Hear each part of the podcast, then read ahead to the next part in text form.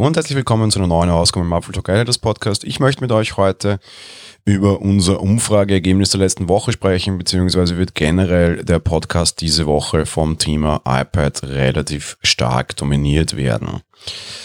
Letzte Woche haben wir euch gefragt, ob ihr euch denn euer iPad mit Cellular Option holen werdet, beziehungsweise ob ihr das in der Vergangenheit einfach getan habt. Heißt, es hängt jetzt nicht unbedingt davon ab, ob ihr ein neues iPad Pro kauft, sondern generell, ob ihr bei eurem iPad auf die Modem-Option Wert legt. Apple bietet das seit der allerersten Generation an. Es ist möglich, ein iPad mit Mobilfunk zu kaufen. Aktuell bedeutet das 4G-Mobilfunk, also LTE, 5G-Varianten gibt es noch nicht. Es gibt durchaus Gerüchte, dass Apple vielleicht heuer noch so eine Variante irgendwie bringen könnte.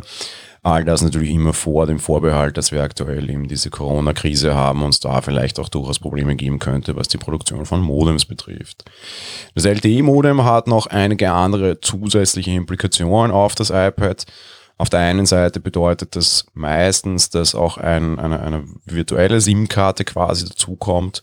Bedeutet, dass ihr im Ausland irgendwie andere übergreifende Verträge klicken könnt. Das ist ein Feature, das durchaus interessant ist, aber in Realität ist meiner Meinung nach noch nicht so weit gekommen ist, wie man das vielleicht gerne hätte.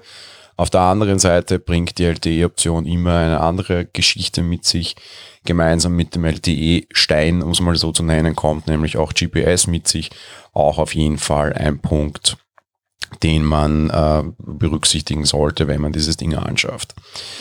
Ein Problem oder der, Grund, warum das, glaube ich, für viele Käufer eine sehr erhebliche Frage ist, ist natürlich der relativ hohe Preispunkt. Ich meine, was Preise betrifft, bricht Apple beim iPad momentan gefühlt gerade für Zubehör so oder so jeden Rekord. Mit dem Thema werden wir uns in einer Folge diese Woche auch noch auseinandersetzen.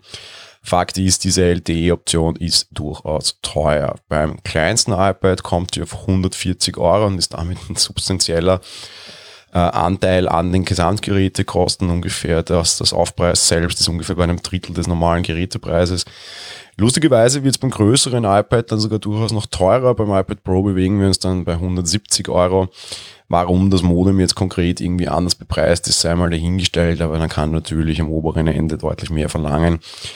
Ähm, ja, sei es drum. 170 Euro ist natürlich eine Stange Geld, eine Stange Geld für Dinge, die man auf jeden Fall auch ganz anders erschlagen kann und ganz anders lösen kann. Eine Variante bietet Apple selbst sehr gut und sehr weit ins System integriert an. Die Integration wurde über die letzten Jahre auch deutlich besser. Heißt, man kann ja zum Beispiel hergehen und sein iPhone nutzen als Modem für sein iPad, sofern man ein iPhone-Benutzer ist und einfach mit Tethering die Internetverbindung seines iPhones einfach weiter nutzen. Es wurde immer besser. Mittlerweile muss man auch nicht mehr groß was ein- oder ausschalten, sobald die beiden Geräte in der gleichen iCloud sind. Erkennen sie sich untereinander und man kann einfach in den WLAN-Optionen dann auch sein iPhone auswählen, ohne da zusätzlich großartig was konfigurieren zu müssen. Die Verbindung ist stabil.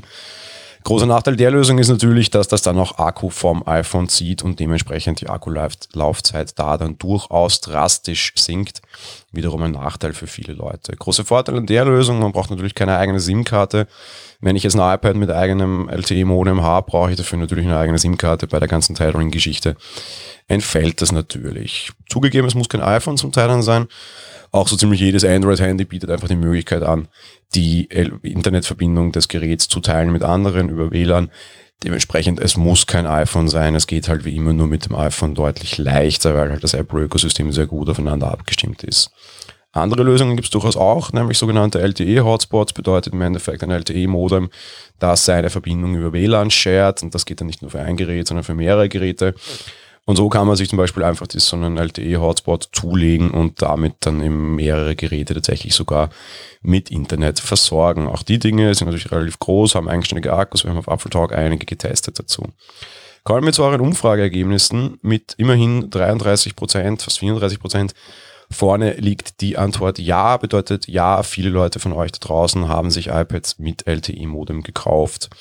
Dahinter die, die, die Aufteilung ist relativ ähnlich oder knapp. Auf Platz 2 landet Nein, ich nutze Tethering mit 26 Prozent.